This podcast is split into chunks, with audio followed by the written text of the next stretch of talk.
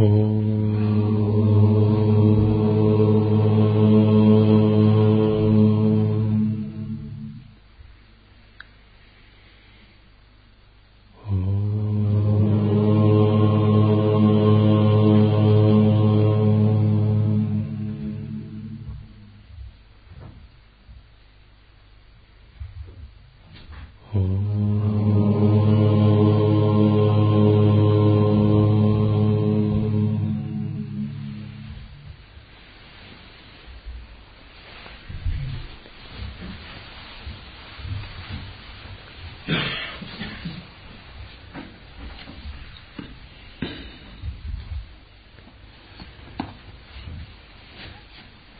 Текст Кунджет Гелпо.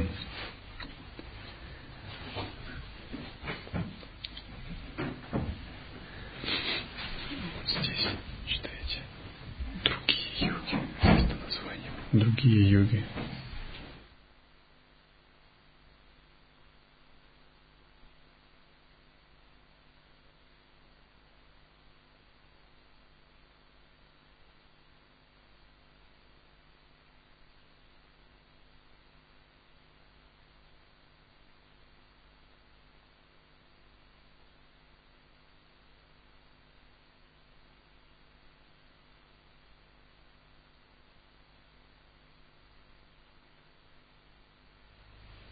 Другие йоги не знают доподлинно великую самородную мудрость.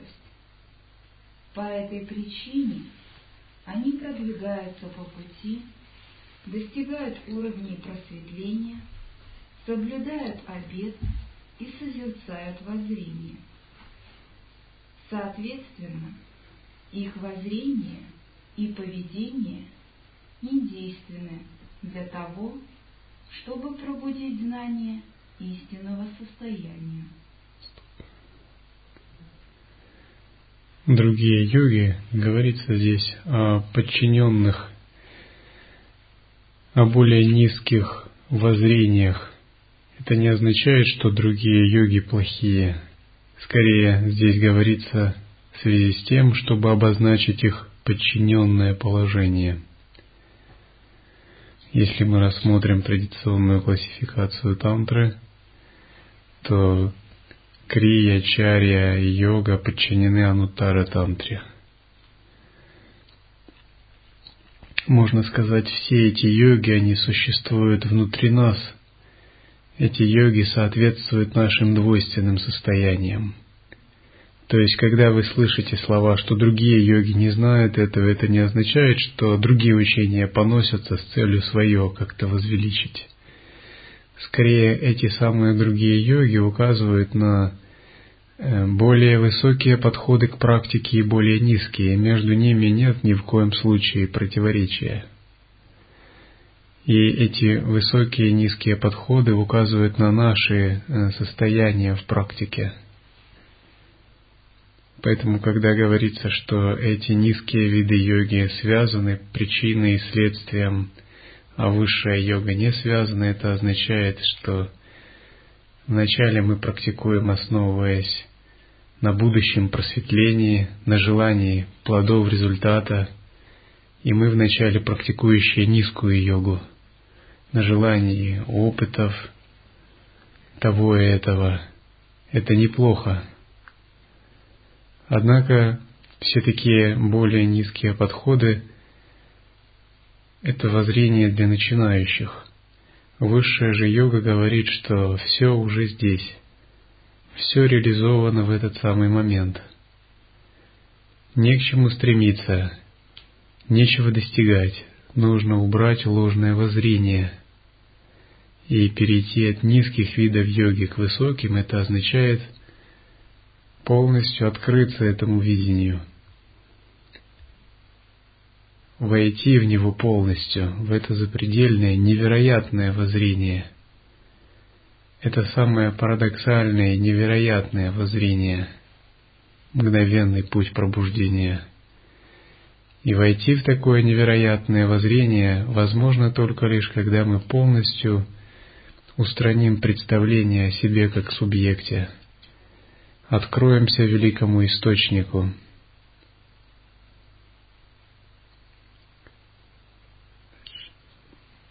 И напротив, воззрение и поведение естественного состояния изначально основано на понимании того, что все есть проявление Всевышнего Источника, и таким образом не предполагают прохождение пути, достижение уровней просветления, соблюдение обета или созерцание воззрения.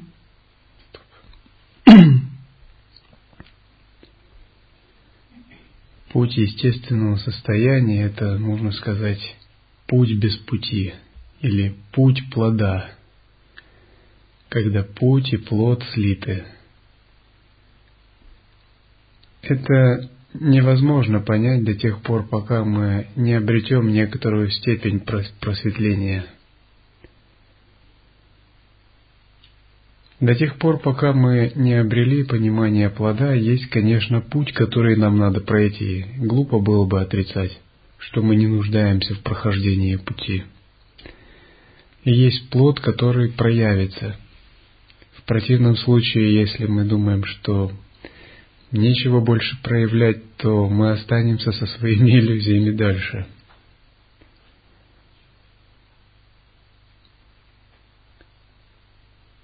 Есть обеты, конечно, которые надо соблюдать. Если мы просто так краем уха услышим, что нет обета, который следовало бы соблюдать, думаем, ну ладно,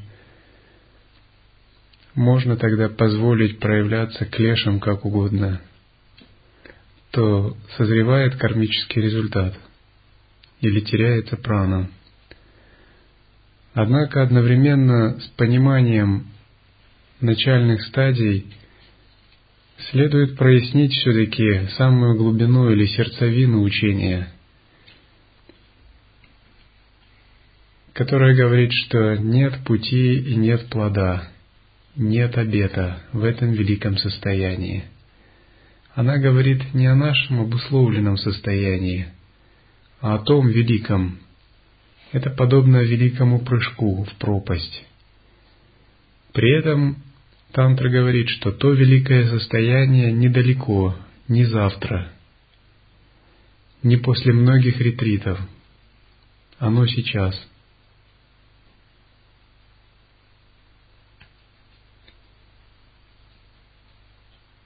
И мы должны прилагать усилия и много практиковать только потому, что наш двойственный ум слишком скован, чтобы сделать такой прыжок сейчас – тем не менее, мы вновь и вновь должны пытаться это делать.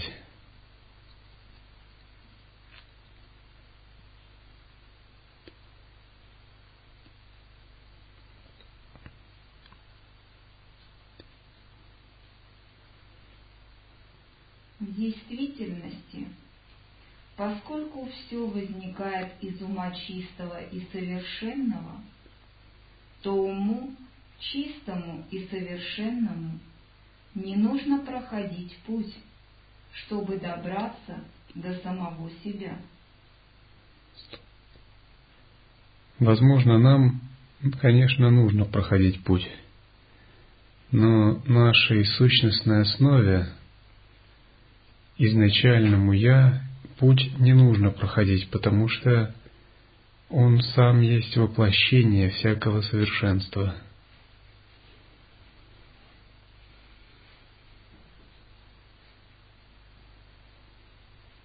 поскольку все уровни просветления – не что иное, как ум чистый и совершенный, то уму чистому и совершенному не нужно практиковать, чтобы достичь самого себя.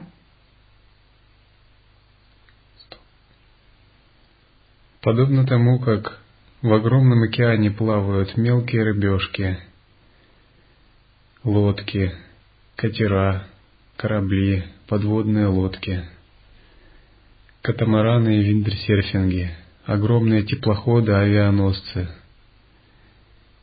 И все они погружены в океан.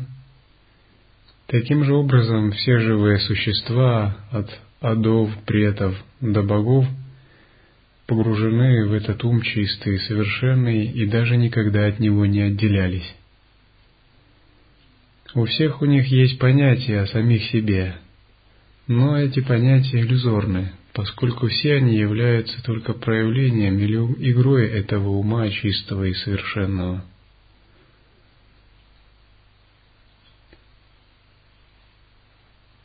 Поскольку подлинный смысл всех обетов – ум чистый и совершенный, то уму чистому и совершенному не нужно соблюдать самого себя – поскольку подлинный смысл всякого созерцания – ум чистый и совершенный, то уму чистому и совершенному не нужно созерцать самого себя.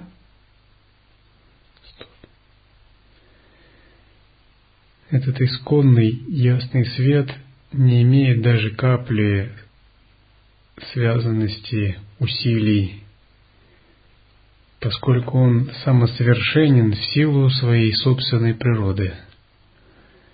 Нам, конечно, нужно созерцать. Однако нам нужно прояснить, что же нам нужно созерцать. И когда мы направляем свое созерцание, то мы понимаем, что наш объект созерцания изначально чист и совершенен. И он присутствует без усилий. Таким же образом, когда наше созерцание станет полностью естественным и безусильным, мы обнаружим тождество с этим ясным светом. Представьте, как если бы вы сидели не в этом зале, а в центре Вселенной, в огромном пустотном пространстве, наполненном светом. Из этого пустотного пространства в одно мгновение проявляются из каждой вашей поры миллиарды вселенных. И этот свет непрерывно в вас вливается снизу, сверху и со всех сторон. И вы пребываете в этом неописуемо совершенно запредельном состоянии –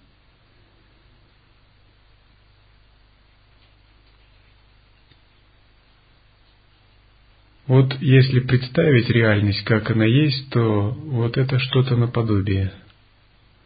И вы пребываете не как тело, а как вот это без, безграничное, бесконечное, непостижимое состояние совершенного света. Это как огромная стена пространства света или огромный объем пространства света – парадоксальный за пределами мыслей, измерений. Это не пустое, конечно, пространство, а в нем непрестанно играет энергия.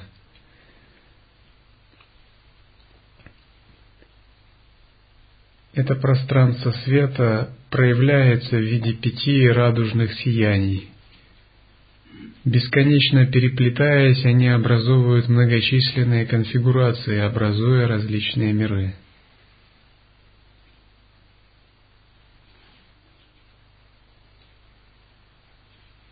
Поскольку цель всех воззрений – ум чистый и совершенный, то уму чистому и совершенному не нужно нацеливаться на самого себя –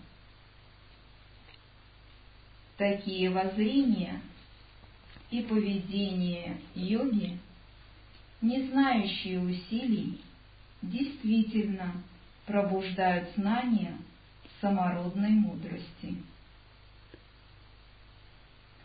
Таков путь глубочайшему знакомству со мной, Всевышним Источником, который лежит вне пределов опыта причинно-следственных колесниц.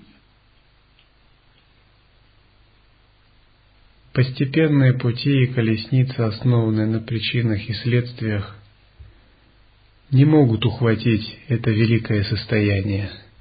хоть они много о нем говорят, как о конечной точке, тем не менее, все они никогда его не достигают, поскольку, чтобы его достичь, нужно сделать квантовый прыжок, выход из этого причинно-следственного состояния.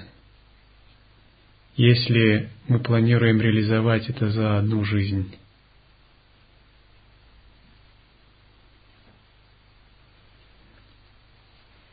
Внемли, о великий, сама сущность ума чистого и совершенного и есть основа основ всех явлений. Нерожденная, будучи... Стоп. Слушайте очень внимательно.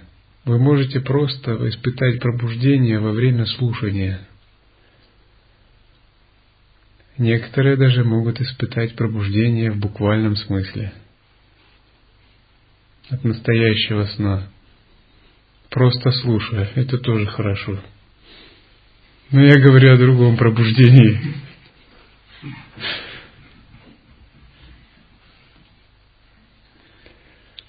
Нерожденная, будучи совершенно чисто, она не знает препятствий. Запредельная по рождению пути не знает отклонений. Изначально самосовершенную ее не нужно искать. Однако, когда единый ум, чистый и совершенный, первооснова всего сущего, видится как множественность, возникают отклонения и препятствия. Духовный путь труден. Можно сказать, что на духовном пути возникает много преград, соблазнов, препятствий, искушений. Никто об этом не должен забывать. И вы все должны знать, что монашеская курта очень многого стоит – или достижение просветления еще гораздо большего. Только тот, кто очистит все свои тонкие тела, достигнет просветления. И в тонких телах существует карма, это факт, в эфирном, астральном, каузальном. И пока не достигнута степень чистоты этих тонких тел – невозможно соприкоснуться с ясным светом, и возникают разные преграды. А йогин на пути должен, подобно льву, побеждать эти преграды и идти вперед. Также возникает множество отклонений. К примеру, одно из отклонений у йогинов может быть э, ясность. Что такое ясность? К примеру, монах практикует, и он практикует внимательность, созерцание. Его ум становится очень сложным, утонченным, навороченным. Он не может даже как-то просто посмотреть на проблему. У него большая ясность, и он может посмотреть на проблему с семи точек зрения одновременно – Тогда он смотрит на проблему с семи точек зрения, но не может принять даже одну и сделать. К примеру, если человеку горят, нужно выкопать колодец. То если он схвачен ясностью, он будет думать, так, лопата, черенок из красного дерева, металл, легированная сталь, надо заказать, куда-то поехать, такую лопату, сделать геодезическую съемку местности, произвести работы – он вам нарисует графики, почвы и прочего. Исследует все методы, но обычный рабочий может сделать просто выкопать колодец за день, без всех этих премудростей. Цель – выкопать колодец, а ясность – это просто побочный эффект. Однако, когда возникают тонкие состояния, то монах, незнакомый с этим искушением, склонен схватываться ясностью. Он думает, что это мудрость, а с точки зрения пробуждения это утонченная глупость. Поэтому мы говорим, надо смотреть без оценок, суждений, оставлять как есть, упрощать свой взгляд. Упрощать не значит делать его примитивным. Это означает делать его ближе к ясному свету. Принимая вещи без мысленных сложностей, воспринимать их в более абсолютном аспекте. Потому что истинное созерцание ясного света очень просто в том смысле, что там нет вообще никаких наших собственных комментариев. Поэтому говорят, я так прост, что в это трудно поверить. Я так близок, что это кажется невообразимо далеко. Это значит, мы смотрим на мир очень просто,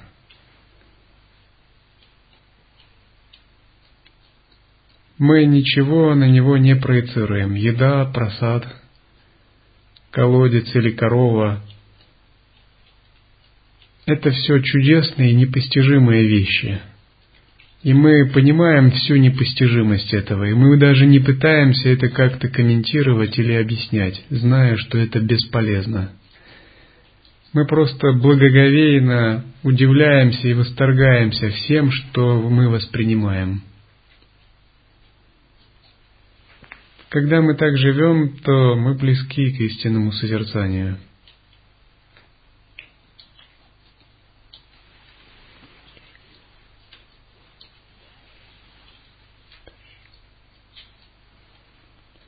Проходить путь, чтобы достичь того, что не может быть достигнуто прохождением, отклонение. Стрем... Стоп. Здесь говорится о множестве отклонений, которые возникают в практике. Однако все препятствия и все отклонения аннулируются, когда мы реализовываем эту близость к ясному свету. Поскольку такое созерцание является лучшим противоядием и лучшей панацеей от всех отклонений –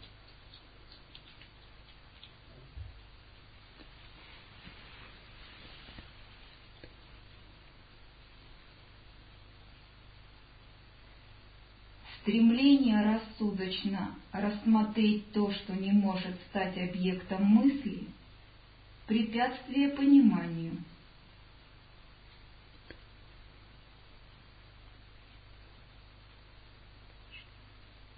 Хотя в естественном состоянии, как оно есть, все едино, бодхисаттвы полагают, будто практикуя причину – десять парамид впоследствии обретут плод, десять пхоми. Их отклонения и препятствия длятся три кальпы.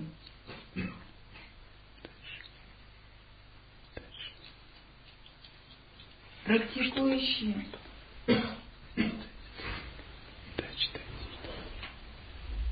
Практикующие крия тантру почитают внешний мир, внутренний мир и мысли как три чистоты и применяют просветляющие силы и чудотворные действия. Но несмотря на то, что они полностью соблюдают обеты и правила, их отклонения и препятствия длятся еще семь жизней.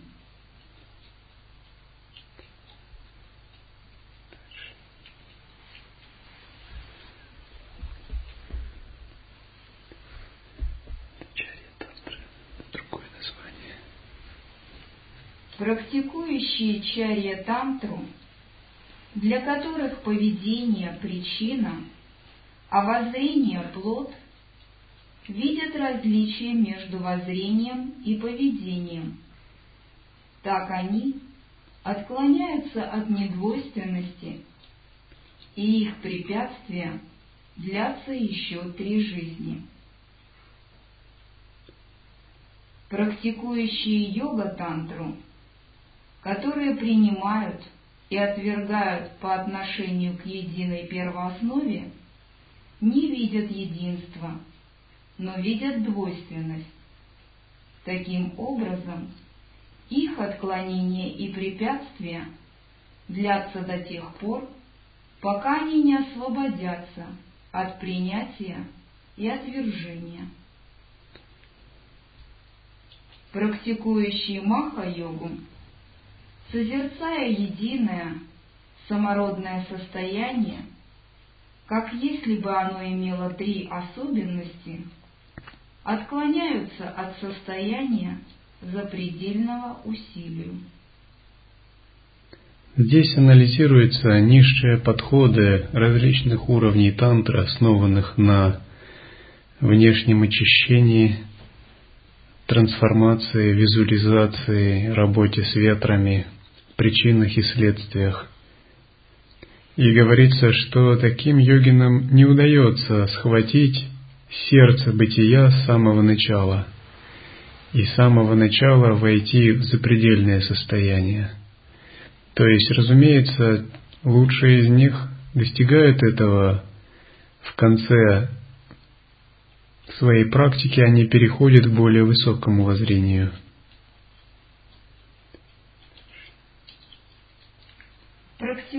Практикующие ану-йогу, не понимая, что естественное состояние, как оно есть, это основа основ всех явлений живой и неживой Вселенной, видят пространство и мудрость как причину и следствие, поскольку они преувеличивают существование причины и наоборот преуменьшают существование следствия, то их препятствия сохраняются, пока не будет обретена уверенность превыше утверждения и отрицания.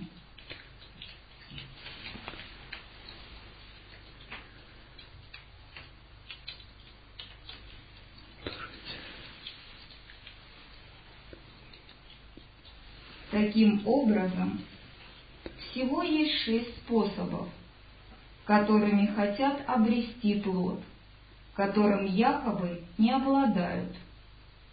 Опираться на две истины, применять три чистоты, разделять воззрение и поведение, применять поведение, которое требует принятия и отвержения – созерцать три ступени, рассматривать пространство и мудрость как причину и следствие. Ум чистый и совершенный подобен пространству. В реальности природы ума, подобной пространству, нет ни воззрения для созерцания, ни обета для соблюдения – неспособности духовного действия для стремления к ней, ни мудрости для развития, ни уровней просветления для освоения, ни пути для прохождения. Нет ничего того тонкого, ни двойственности для воссоединения, нет никакого прямого учения – помимо ума чистого и совершенного.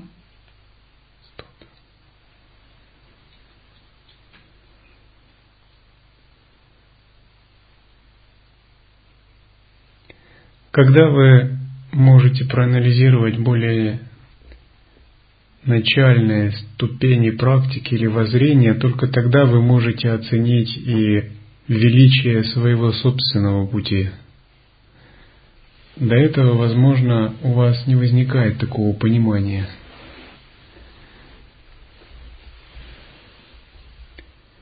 Такое мощное воззрение, оно может легко ввести в заблуждение, к примеру, в сторону нигилизма.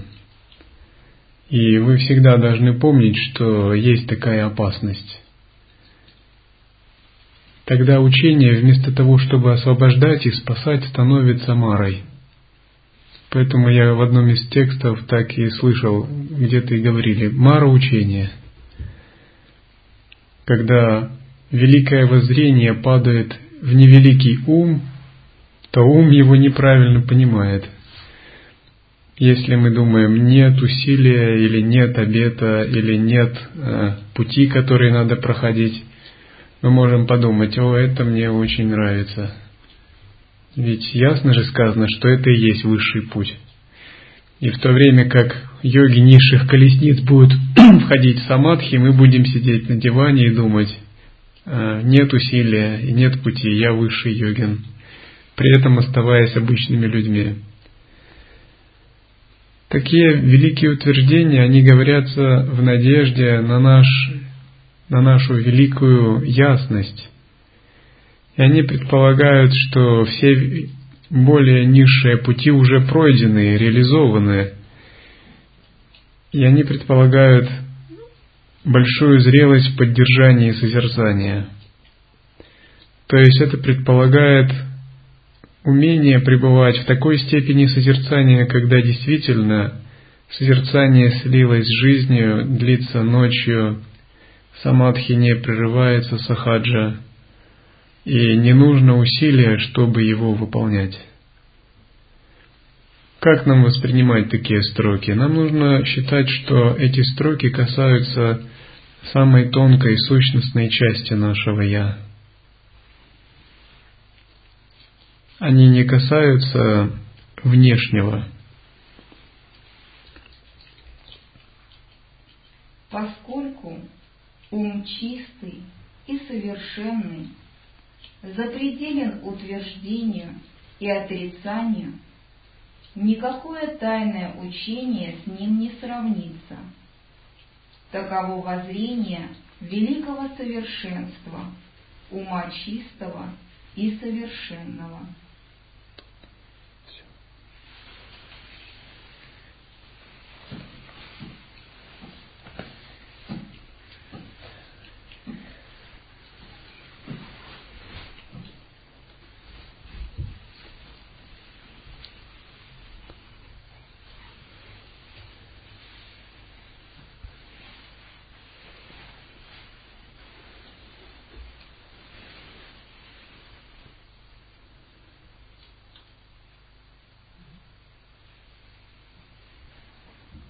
Никакое тайное учение не сравнится с этим изначальным состоянием.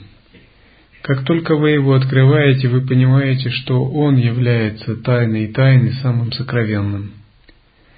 В тантрах говорится, если у вас не перестала стекать слюна, когда вы слышите, что есть учение более сокровенное, значит вам не удалось понять точку зрения этого внемысленного состояния.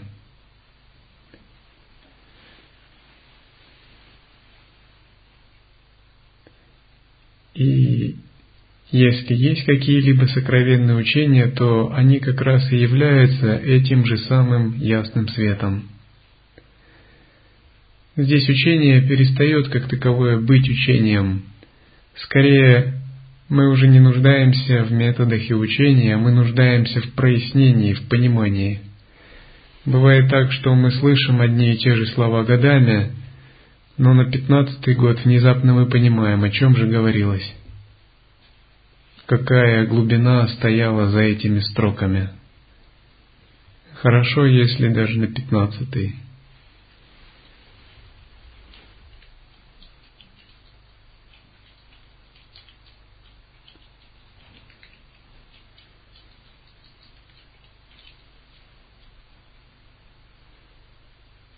Когда мы проясняем исконное естественное состояние, внезапно нам становится ясно, о чем говорили святые разных традиций. Все неясности с учениями, с практиками и видением, они все уходят и видятся ясно, как на ладони –